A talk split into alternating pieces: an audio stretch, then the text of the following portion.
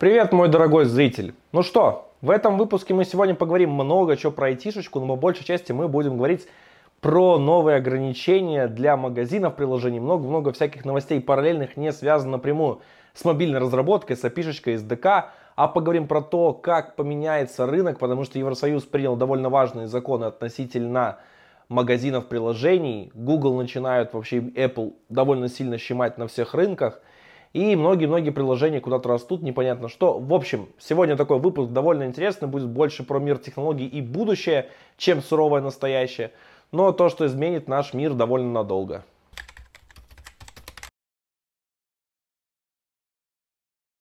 Вышла четвертая бета Android 13. Она, в принципе, ничего особо нового не привнесла, просто багфиксы и улучшения под капотом. Важный момент. Это самая последняя бета Android 13. Следующий релиз за ней будет уже стабильным.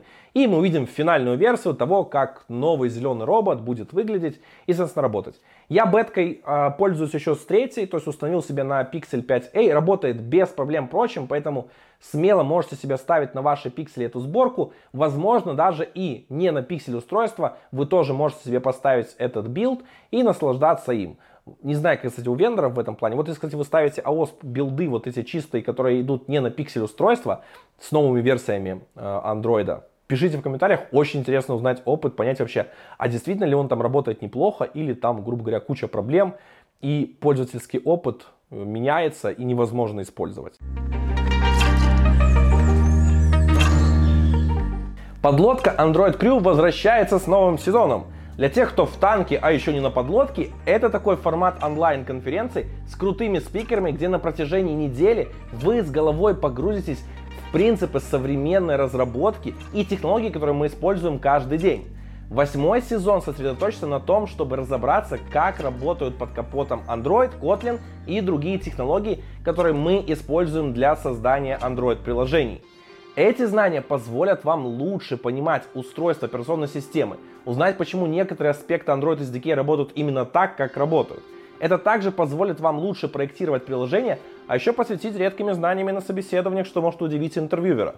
Я тоже буду участвовать в качестве зрителя и уже подметил несколько интересных для себя докладов. Java Memory Management, узнаем, как работает сборщик мусора и другие аспекты управления памятью в JVM. Послушаем про создание плагинов для нового Kotlin компилятора, что позволит нам самим расширять возможности языка от JetBrains. Погрузимся в WASP и узнаем устройство базовых уровней Android и взаимодействие компонентов на низких уровнях. Изучим KSP, что должно заменить CAPT и ускорить генерацию кода. Как всегда в подлодка Крю на протяжении всей недели у вас будет не только сессии, но и закрытый Slack с живым сообществом. Новый сезон стартует 25 июля. Купить билеты и посмотреть расписание можно по ссылке в описании к этому видео, а также там вы найдете специальный промокод для канала с самой большой скидкой из всех возможных.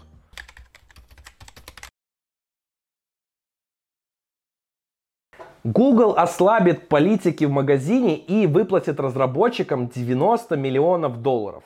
А, Google создала специальный фонд для разработчиков, которые заработали э, менее 2 миллионов долларов с 2016 по 2021 год. А, нет, это не акт какой-то доброй воли, конечно же нет, впрочем. Был подан уск от, и уск. Был подан иск от таких мелких компаний, которые, соответственно, недополучали денег, впрочем, и Google в досудебном порядке урегулирует все это с ними с помощью вот такого жеста. То есть компании отозвали свой иск и, соответственно, будут выплачиваться деньги. Помимо этого, э, Google Play пересмотрит э, свое соглашение о распространении, позволив разработчикам связываться с пользователями по поводу предложений подписки и более дешевых покупок в конкурирующих магазинах приложений или на веб-сайте разработчика. Раньше, вообще даже сейчас, этого нельзя делать. Если вы будете предлагать альтернативные способы оплаты, даже слышал э, вплоть до того, что у разработчика приложения был указан сайт свой, перешли на этот сайт, а там была кнопочка типа задонатить. Его за это забанили, потому что у него есть способ, который по, оплаты не который через идет Google Play. То есть там прям вот вообще типа вы ни на что не можете указать где-то даже косвенно там в, через там вторую, третью ссылку, потому что вас за это тоже могут забанить. И это тоже теперь будет, соответственно, делаться. Вопрос для каких стран, в каком режиме, прочим, пока непонятно, только говорится, что будет. Вот. Помимо этого, Google также пообещала сделать свои э, прозрачные отчеты. Э, то есть они теперь будут ежегодно публиковать информацию о том, э, какие приложения вообще, э, как, как много приложений было удалено, как много удалено было учетных записей и э, общую информацию о том, как пользователи взаимодействуют с Google Play. Э, в принципе, это позволит нам собирать больше информации и понимать, что происходит. На самом деле, я не очень понимаю, как это будет пока использоваться вот именно простыми разработчиками и прочим, но, возможно, что-то в этом плане поменяется. Пока вот надо только ждать. Возможно, если вы знаете, как это можно использовать, вот ежегодные отчеты, пишите в комментариях, будет интересно услышать э, ваше мнение, или даже, возможно, вы прям наверняка знаете, для чего это можно использовать.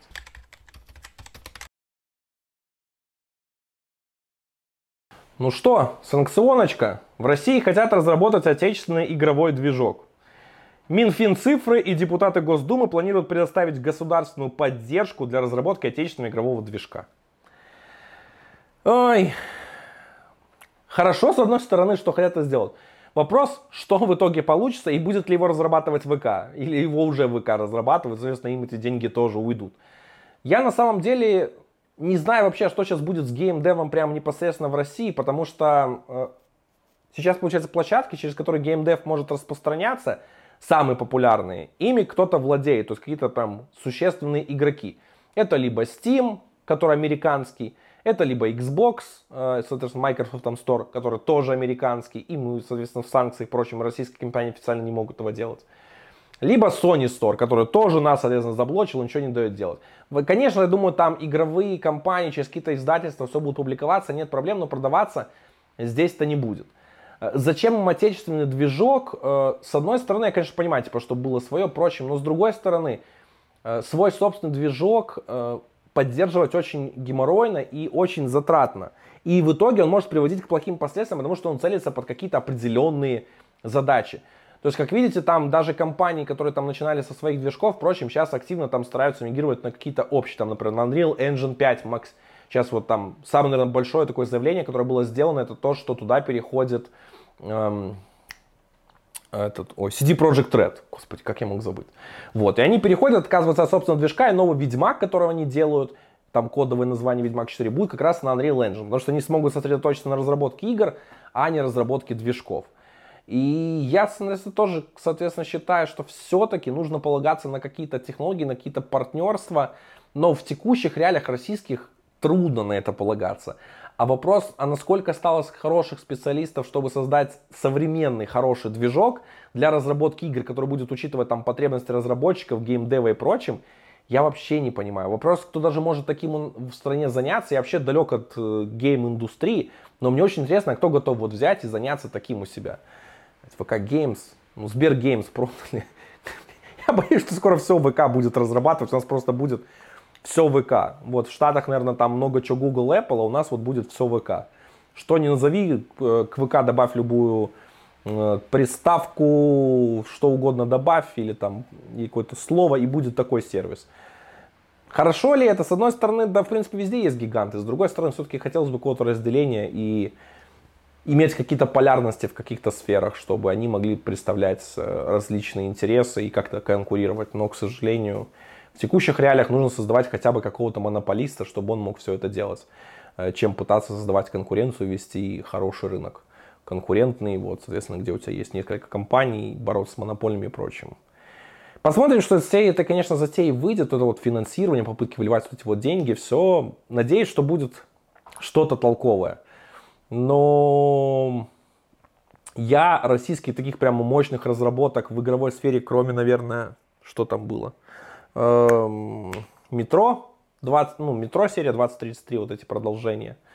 Сейчас э, идет вот это вот то, что игра, блин, этот такой биошок в Советском Союзе, забыл как называется, тоже такая довольно классная, интересная. И они все разрабатываются на как раз-то на этом, на Unreal Engine. Посмотрим, что в итоге все из этого выйдет. Ждем результатов. Опять же, по-моему, только остается ждать. Больше ничего вообще.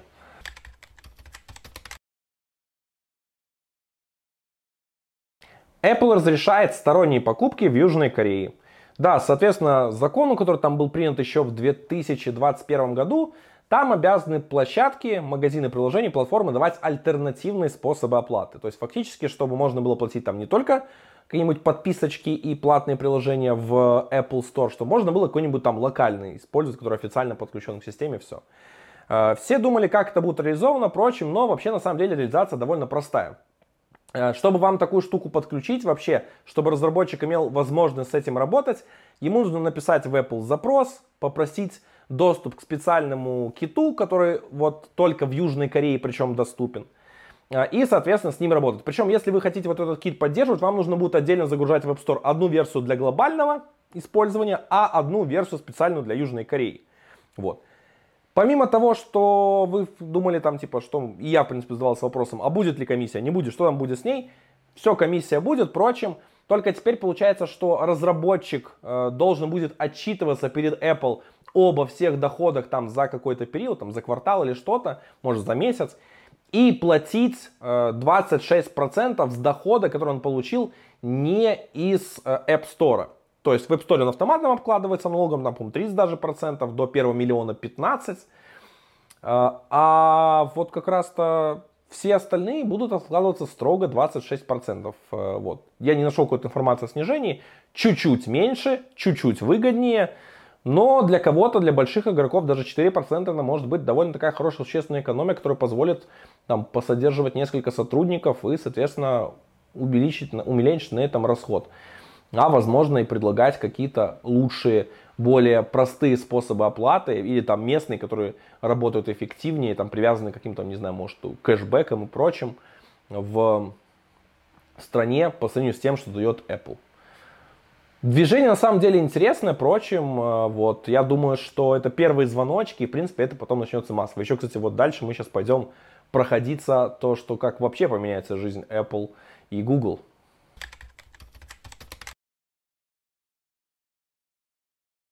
Хо-хо, самая горячая новость. Европарламент одобрил законы касательно ограничений монополий крупных технологических компаний. Э, то есть теперь фактически простой момент. Э, теперь нужно будет э, интегрировать возможности в операционную систему, чтобы в ней можно было распространять, то есть несколько магазинов, тоже в ней были несколько магазинов, чтобы в ней не создавались препятствия этому, соответственно, то есть, грубо говоря, чтобы могли быть альтернативные источники распространения приложений. По Google это бьет меньше, хотя тоже задевает, потому что в Google Play там политики определенные, которые ограничивают все-таки другие сторы там к распространению и прочим. А вот в iOS это вообще прям, это полный удар. И фактически они должны адаптировать этот закон. И если они э, не к себе, то есть не применят этот закон, то их ждет штраф. За первый год их будет ждать штраф 10% от глобального годового оборота. Это миллиарды долларов просто.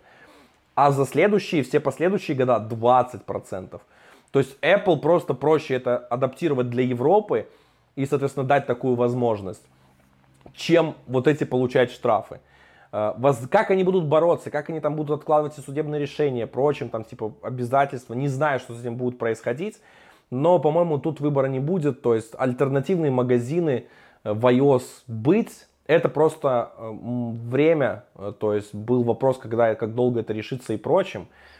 И на самом деле это хорошая подвижка. Но я думаю, как всегда, теперь будет возможность, грубо говоря, теперь разработчикам под iOS, скорее всего, придется выкладывать приложение отдельно, то есть, грубо говоря, для Европы, отдельно для Южной Кореи, отдельно для всего мира, чтобы интегрировать все возможности. Потом какие-то, может, отдельные вообще придется еще выкладывать под другие страны сочетающие их законы и прочим. И в принципе, короче, штука, которая э, просто начинает переходить всякие вещи, и я думаю, Apple будет жестко стараться там, где не обязуют ставить из э, альтернативных сторон, вообще давать такую возможность, они будут не давать этого просто делать, это будет именно прям региональная фича. Э, и это довольно, то есть, грубо говоря, потому что бьет по их, соответственно, э, карману и прочим. Но я думаю, все точно так же. Если будет, соответственно, альтернативные сторы, прочим, Apple и там будет денежку косить. Э, даст какие-то там условия, ведет, что, грубо говоря, там а, альтернативные сторы должны перечислять там выручку, какой-то процент и прочим, и все это вот это вот это будет. Интересно, что будет с верификацией, э, потому что Apple как бы гарантирует, что их, ну гарантирует, похвастаться, что их магазин это способ безопасности, обеспечения безопасности на платформе. То есть, что они таким образом защищ... проверяют приложение, защищают пользователя, чтобы там не было ничего лишнего, прочим. И это достаточно как бы, ну, Честно, справедливо так и происходит. Но вопрос, а что будет с альтернативными магазинами? Будет ли Apple там обеспечивать безопасность, точно так же верифицировать все приложения и разрешать их публикации вообще где-либо? Интересно будет, как они будут там эти законы интерпретировать, как их будут адаптировать. В общем, ближайшие пару лет нас ждут очень интересными в плане экосистемы iOS. Важный момент. Это еще пока не финальный закон, который прям обязательно к исполнению. Он вступает в силу только в 2024 году. И это пока акт. Это еще, то есть, ну, будет проходить процесс. Впрочем, то есть, не так, что буквально через два года все поменяется, но борьбу и движение в сторону альтернативных магазинов усиленно очень идет. Э, и, возможно, таким способом мы сможем сделать Рустор под iOS.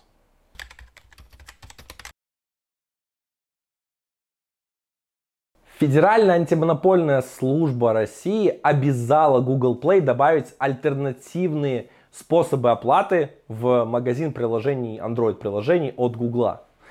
На самом деле это очень интересно, потому что компании ликвидируются, как кого они будут обязывать это делать. Ну, если они не выполнят условия, а это срок до 4 августа, что их, соответственно, просто э, закроют, забанят Google Play, что не будет возможности ставить откуда-то приложение, прочим, ну, наверное, бред. Будут давать штраф кому? Компании, которая банкротится. Вообще не знаю, чем это вызвано, прочим, и чем это мотивировано. Я думаю, что даже появившись альтернативный способ оплаты в Google Play, все равно не вернет платные приложения в этот магазин. Поэтому вот ради чего это делается, я так не мог, не смог понять. Опять же, пишите в комментариях, расскажите мне, но, по-моему, этот шаг, который вообще просто, типа, может, давно, конечно, готовился, но сути не имеет, вообще не меняющий ничего на рынке.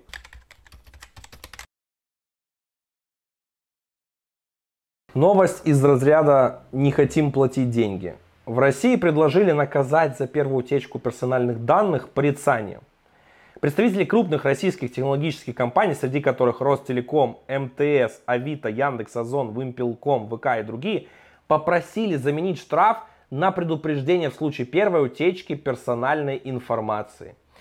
И это будет просто порицание, то есть какой-то будет там штраф, ну штрафа не будет, а будет порицание, то есть такие приходят.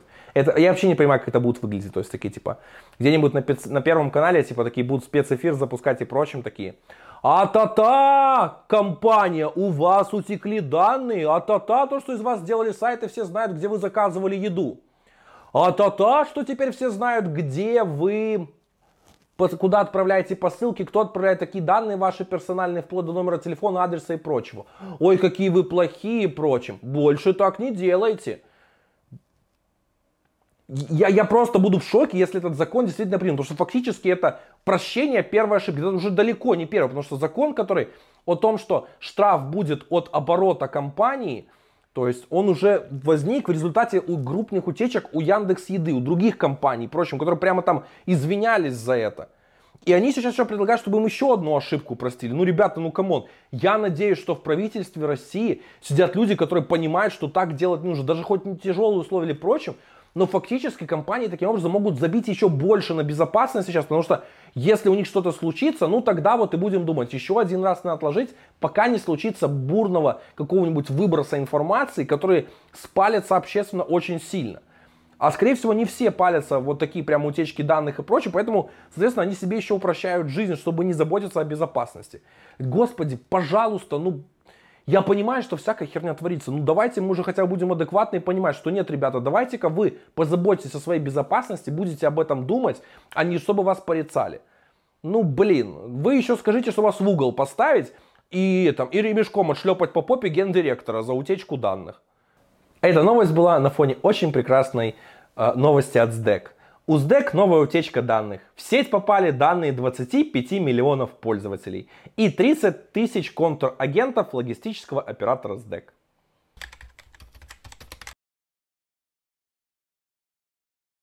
Вышел Zoom Apps SDK для создания приложений внутри Zoom. То есть фактически Zoom становится платформой. На самом деле вот я уже понял, что супер приложение это вообще какое-то сумасшествие.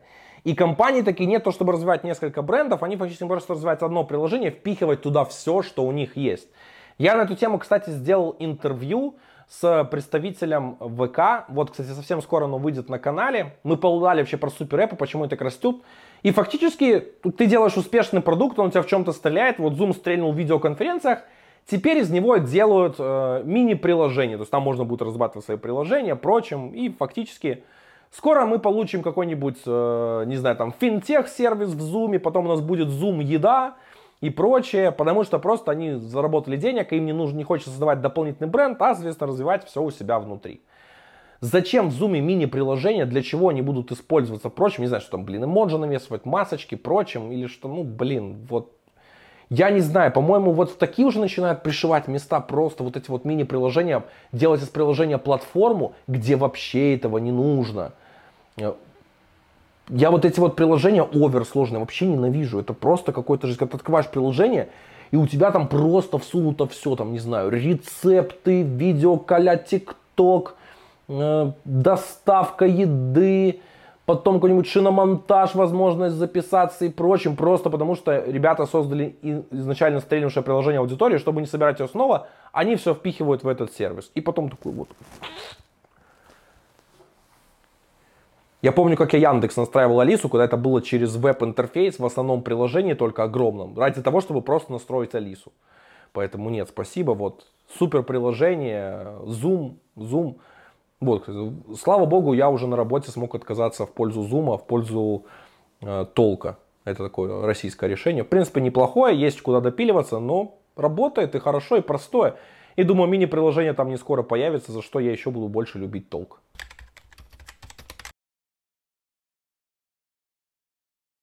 Рустор впервые поделилась статистикой из магазина нового, который они публиковали. Э, первую тройку игроков занимают финансовые приложения. На первом месте Сбербанк онлайн, на втором ВТБ онлайн, а на третьем СБП. Потом там идет Альфа-банк, Мирпэй, ВТБ Мои, что тут Рутюб. Рутюб кто-то качает. Uh, вот. Ну, короче, в принципе, то есть все закономерно. То есть скачают те, что нету, санкционочку, то, что не достанет в остальных магазинах.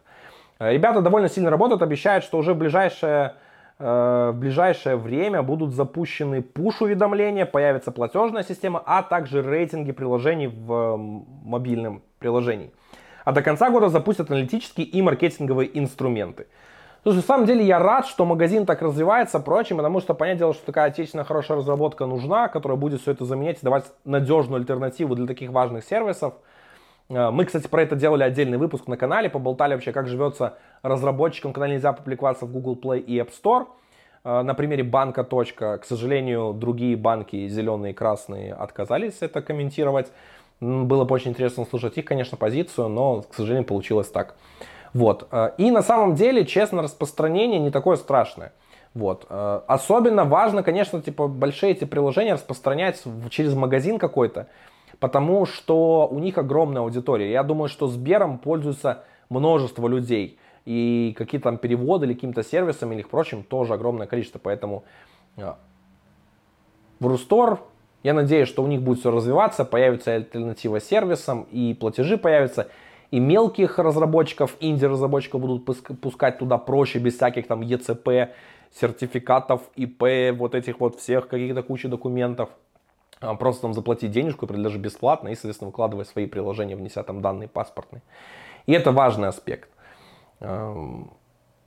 Хотел бы я поработать, конечно, над разработкой магазина. Это прям классная штука. Был бы рад, если бы такое сделали бы не в ВК, а в Тиньков. Тиньков Стор. Я первый русский магазин бы был. Ну, неважно, что не первый, но фраза бы была такой.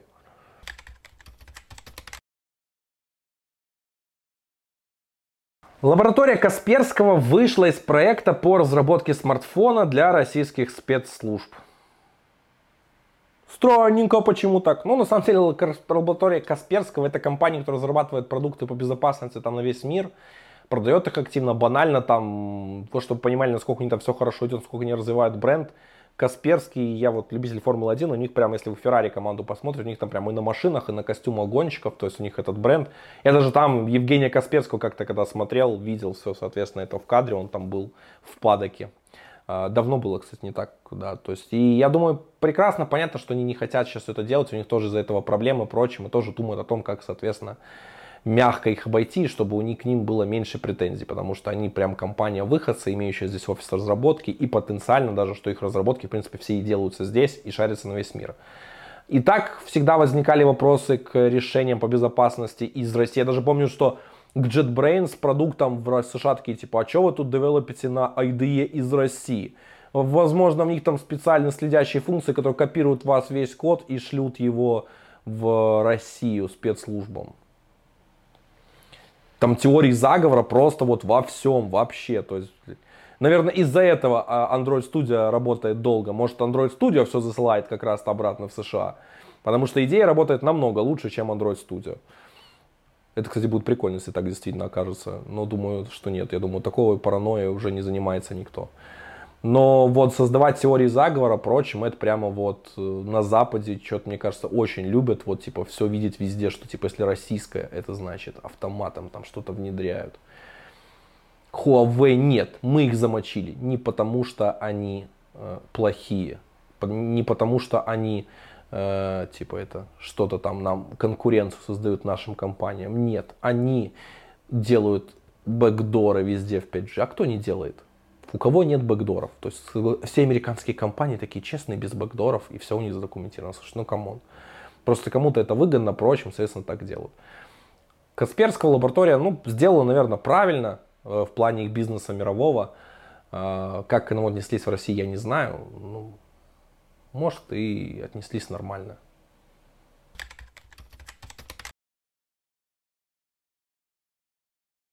Карл Пэй представил Nasen Phone 1. Это первый телефон новой компании Nasen. Карл Пэй это один из основателей компании OnePlus, которая, помните, легендарно начала делать смартфоны уровня флагманов по вообще низкой цене. Там первые их э, смартфоны стоили там по 300-400 баксов, когда флагман на таком же железе другой компании стоил по 700. Конечно, сейчас это все очень изменилось. Основатели уже отцы ушли из э, OnePlus и давно, в принципе, там отошли от дел поэтому компания поменялась. Но вот Карл Пэй в своем желании, соответственно, то есть развивать какие-то технологии, делать не ушел. То есть сначала были там беспроводные ТВС наушники, теперь вот первый телефон, причем, кстати, дизайн его засветился еще там, по-моему, за месяц или два до, соответственно, всего релиза. А, и вот э, только недавно состоялась официальная презентация. Почему так, кстати, с дизайном случилось? Карл Пэй сам сказал, что в текущем мире что-то пытаться скрыть и спрятать вообще невозможно. Телефон на самом деле с довольно банальными характеристиками в плане железа, но туда поставили очень классный дисплей, прямо там с HDR, 120 Гц, OLED. Он причем даже загнут снизу, то есть он вообще такой телефон кажется, как будто у него дисплей вообще безграничный. Вот. Еще классная технология, которую они сделали, это такие прозрачный корпус и светодиоды внутри под корпусом, которые там понимают звук, что происходит, впрочем, соответственно, светится там в зависимости под такт. Это тоже классная штука. Презентация была сделана в таком довольно простом, лаконичном стиле. Даже мне, честно, на самом деле очень понравилось, что так все просто. Но самое удивительное, наверное, то, вы не услышите ни на одной презентации брендов. А, Карл Пей сказал, что он сам пользуется iPhone. И что камера в нас Phone посредственная. То есть она есть, да, она фоткает, но это, конечно, не сравнится с флагманами или там фото этими, э, фото уровня. Впрочем, он сказал, зачем пытаться э, восхвалить эту камеру и, прочим, сделать из нее что-то, чем она не является. Потому что многие компании снимают либо вообще на зеркалке, прочим, устраивают это с ними как с этого телефона, либо нанимают специальных фотографов, профессионалов, которые делают фотографии на этот телефон. Причем в идеальных условиях, там, с ручными настройками, прочим. И такие снимки вы вообще вряд ли когда-то сможете в жизни получить, если вы не профессионал такого же уровня, не имея такие же условия. Но для продажи это нужно делать. Единственный, наверное, такой момент, который они сделали такой что-то не, не, э, необычный, э, вся презентация была записана на новый телефон, на синфон, и, соответственно, с него шла запись. То есть качество там, в принципе, не скажу, что такое плохое, я, наверное, просто не привык к такому мега-продакшену, прочим, на огромных дисплеях, чтобы там рассматривать пиксель, но, в принципе, нормально, сносно было, приятно смотреть. Вот. Я очень рад, что ребята поняли вообще, типа, как по-простому правильно сделать телефон, честно про него говорить. Мне нравится такой подход, и, в принципе, я его сам перед вами, даже вот вам довольно часто всякие, точно такой же манере с вами общаюсь, рассказываю, потому что это честно. Банально, вы... Зачем пытаться вас обмануть? Ну, вы не дураки. Я вас уважаю, я понимаю, что вы не глупые люди, и пытаться вам втюхать то, что потом вы мне потом скажете, вот мне Кирилл что втюхал, а это все на самом деле не так – я не хочу тоже таким заниматься, поэтому Карлу Пэю респект и уважуха. И надеюсь, нас инфон будет развиваться. Впрочем, я на самом деле очень рад, что такие телефоны стали развиваться. Вот средний сегмент такой довольно добротно, качественно сделан с хорошей оптимизацией. А, потому что для меня вот, например, Pixel 5a, у меня средняк, он работает шикарно. У меня прекрасный корпус. Он мне сколько раз уже падал, он целый до сих пор, все. То есть он у меня не потерся, ничего. Он у меня довольно при, прилично работает в тех задачах, которые мне нужно решить. Да, у него есть нагрев с камерой, когда я снимаю 4К под солнцем, но я думаю, у кого там его нет, когда вы будете снимать на жаре, э, в 4К, даже в Full HD, и у вас будет нагрев. Ну, я его для этих целей понимал, что с ним будут такие проблемы, и не испытывал. Вот, я, кстати, подробный обзор делал, у меня есть на Бусте, для патронов дело разбирал, можете посмотреть, я там все довольно хорошо рассказал. Но с большего, честно, я вот сижу и думаю, что классно, что есть такие люди идейные, которые хотят сделать э, хороший смартфон, хорошее железо по адекватной цене, э, и не нужно там мега флагманское железо стрелять и прочим, разговаривать про него э, честно. Честно, на самом деле, мне очень бы хотелось, чтобы у меня на смартфон вот этот вот первый появился в коллекции – и, соответственно, дополнять ее и развивать. И прям вот он, он нечто такое, как свежий глоток воздуха, прямо в дизайне, все.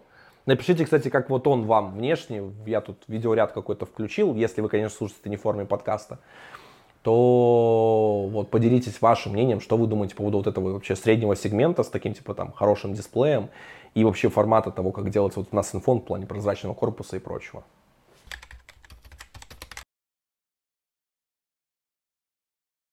Довольно интересные новости озвучил вице-президент компании Google. Он сказал, что современное поколение, это люди от 18 до 24 лет, не пользуются э, поиском и картами для поиска, соответственно, каких-то запросов и мест. Например, если они что-то хотят пойти, они сразу вбивают в YouTube там какие-нибудь там всякие штуки. Хотят найти какие-нибудь там места, рестораны, идут в Instagram. А, также в ТикТоке ищут прям какие-то гайды, где там что сделать и прочим. И в принципе паттерн у них ходить в поиск и в а, карты уже отпадает. А для Гугла поиск это как бы важный сервис. Но хотя, в принципе, учитывая, что они владеют и другими важными сервисами, для них это не так страшно. Но звоночек такой, что паттерны поведения нового поколения меняются и что те же Инстаграмчик и ТикТок становятся намного важнее, становятся местами, где все начинают искать даже банально самые основные вещи, это такая штука пугающая. Возможно, может в будущем мы какой-нибудь видим TikTok OS или э, Instagram OS, э, и все там будет искаться через них, прочим.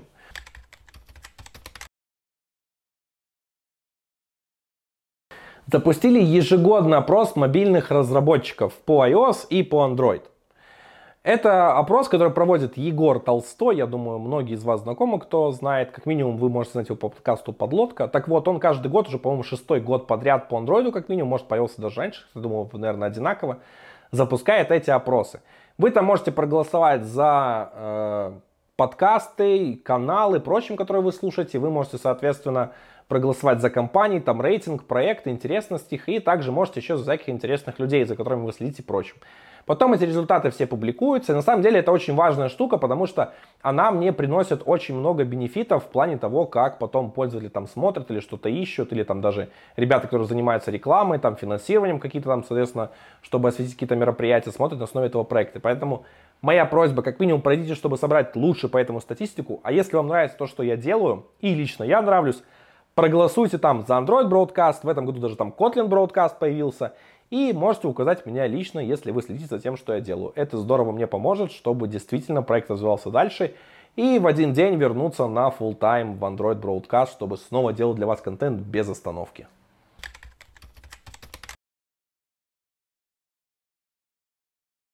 В Google Play консоли в pre-launch report е появилась возможность тестировать приложение в темной теме. Для тех, кто не знает, в Google Play, если вы заливаете свой, э, свой build приложения в альфа или бета канал, там есть такая штука, называется Prelaunch Report. Это фактически автоматический прогон вашего приложения, установка на несколько популярных там устройств и прощелкивание его. Это может быть происходить вообще случайным образом, но помимо этого вы там можете указать аккаунт свой, вы можете указать туда еще э, свой э, скрипт, э, который будет э, робот, э, робот-тест, робоскрипт, да, который, соответственно, будет вы можете а, не прощелкать случайным образом, как это Google Play сам там будет определять, а именно задать, что тут прощелкать и как смотреть. Полезная штука, что позволяет определить вообще там, как работает на разных устройствах, как все это происходит, впрочем. Рекомендую пользоваться этой функцией. Если нужно, чтобы про нее рассказать побольше, впрочем, вообще, что интересно из Google Play консоли, пишите в комментариях, сделаю отдельный видосик. Вот. Но то, что теперь там поддерживает темная тема, кому-то будет полезно, соответственно, чтобы приложение могло свичиться в нее. На самом деле, честно, не сильно ощущал вот ту надобность темной темы, когда использовал все эти прелаунч-репорты, типа и в светлой теме все хорошо. Там больше поведения нужно проверить, чем а в правильные ли цвета у меня там все отображается.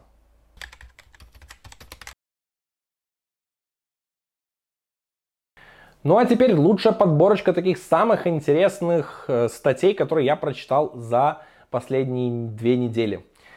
Первая классная штуковина, которая мне очень запомнилась, это Gradle выложила у себя на блоге. Э, первую статью они выложили про, чем отличается remote сборка от distributed сборки. Подробно рассказали вообще, что remote это именно сборка на каком-то удаленном серваке, distributed это значит, когда вы можете распределить свою сборку на несколько компьютеров и, соответственно, распараллелить ее таким образом. А, вторая статья как раз-то касалась того, что а вообще в какой упор делать разработку и стоит ли активно инвестировать Gradle в distributed сборку.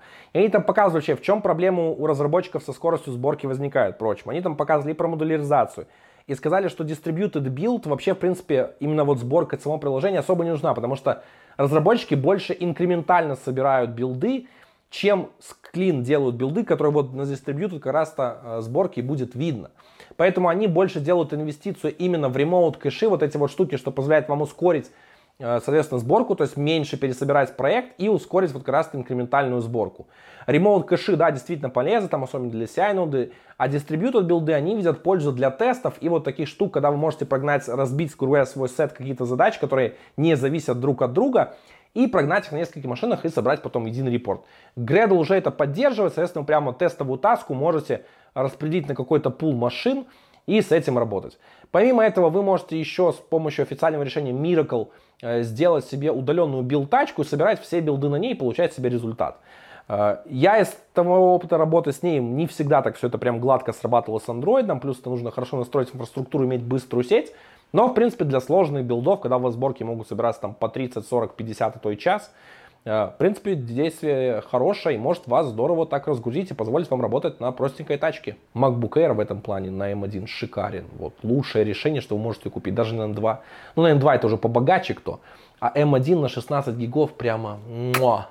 Я на него делал тоже обзор. Прекрасное решение. Используйте, наслаждайтесь. И вот прям э, ноутбук 80% разработчиков от, от души рекомендую.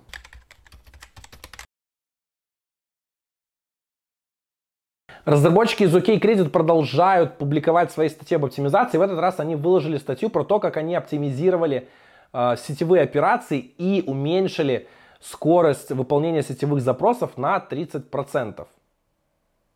Увеличили скорость. Ну, она стала быстрее. Соответственно, они рассказывают про OHTTP, какие там есть фишки, чтобы переиспользовать пулы, какие там есть настройки, прочим, что позволяет вам оптимизировать вообще сетевые операции, вот понимать лучше. Даже в плане того, понимать, что происходит с сетевым запросом, какие там есть, как мерить вообще, какие этапы у вас происходят, что они оптимизировали так вот на быструю, что у них дало хорошие результаты, как то можно сжимать данные. Впрочем, советую вам почитать, потому что действительно 30% э, экономии, если вот даже там это реально все не достигли, прочим, как заявляют, это довольно много, то есть по времени. То есть, грубо говоря, если сетевые запросы идут у нас там обычно бывает там 5 секунд, то 30% для них это, соответственно, полторы секунды. Это очень много.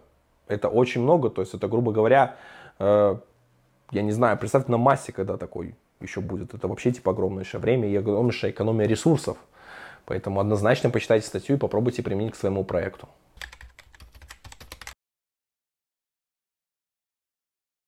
Make sense of intent filter in Android 13. Мой английский не такой шикарен, но суть статьи в том, что в Android 13 intent фильтры становятся обязательными для всех внешних приложений. То есть в чем было раньше? Если раньше у вас был, э, например, Activity объявлен с intent фильтром, то внешнее приложение могло отправить и intent, даже если оно не соответствовало этому intent фильтру. Intent фильтры работали только для неявных интентов. Теперь даже для явных интентов, то есть когда вы указываете, какой компонент нужно запустить, прочим, вам все равно нужно будет попасть под требования этого intent фильтра на э, запуск интентов изнутри приложения это не будет распространяться, но защита как раз от внешней сделана теперь строже. Поэтому если у вас есть какие-то вызовы явные компонентов из других приложений, проверяйте, что вы соответствуете их интент фильтрам, иначе в Android 13 у вас ничего запускаться не будет. Ну а теперь немного новостей от Android Broadcast. Во-первых, большое спасибо всем вам, кто подписан на нас в Telegram и читает наш канал с последними новостями из мобильной разработки и вообще из Android мира. Там уже собралось 10 тысяч человек. Для Telegram это огромнейшее достижение, в которое я вообще не верил, когда создавал этот канал примерно 4 года назад. И совсем пару дней спустя YouTube канал 15 тысяч набрал. Большое спасибо тоже вам, что вы смотрите, верите. Я буду делать только больше всего интересного материала для вас. У меня много всяких идей. Времени не хватает, но буду стараться все, соответственно, собрать для вас и показать. Это наверное, невероятная штука, говорю. То есть я не верил, что у меня так получится. YouTube я вообще не думал, что вырастет в такой большой проект и массовый. И столько принесет всякой пользы людям и принесет, скажем, даже известность его создателю и, в принципе, тому, кто выступает здесь, потому что люди действительно приходят только на площадку, где могут показаться, прочим. Поэтому, если у вас есть желание засветиться на такую большую аудиторию, вы можете подать свою заявочку на выступление по ссылке в описании. Совсем э, недавно я объявил, что будет марафон сообщества, он как раз-то будет проходить со старта э, с августа месяца примерно, и, соответственно, будут на протяжении многого времени. Я, в принципе, всегда открыт для внешних докладов. Если у вас интересный, хороший материал, который вы хотите рассказать, поделиться прочим, приходите. Я вам подскажу, что, как сделать, как лучше оформить, подготовиться. Э, Все помогу вам и с контентом, и вы, сможете на большую аудиторию засветиться и, возможно, так стартануть свою курьеру. курьеру стартануть свою карьеру в публичных выступлениях и выступить на большой федеральной конференции. Я помню свой первый мобилс, для меня это было прям шикарнейшим достижением и, наверное, такой большим уверенностью в том, что у меня получилось это сделать и хорошим э, шагом, чтобы двигаться дальше. Э, вот буквально недавно, кстати, я ездил тоже снова на Mobiles, э, выступал 22 июня. Было шикарно, прям тот же зал, в котором выступал три года назад, это были невероятные эмоции, прям ностальгия. Э, прошлый раз он был прям с женой и дочкой, дочка еще была в животе. В этот раз хотели приехать все вместе, но там, скажем, из-за финансовых вопросов остаться пришлось жене с дочкой здесь. Э, но я думаю, обязательно мы съездим, наверное, на осенний сезон. Э, выберемся, наверное, на Мобиус уже в офлайн в Москве, а может и в Питере. И снова вспомним былое. Помимо всего прочего, я ищу людей в команду броудкаста. Первого, кого я ищу, это человек, который готов будет вести iOS Broadcast. Да, Android Broadcast это лишь один из проектов, уже давно есть Kotlin Broadcast, телеграм-канал, вот и есть попытка, соответственно, создать нечто аналогичное, хорошее в iOS.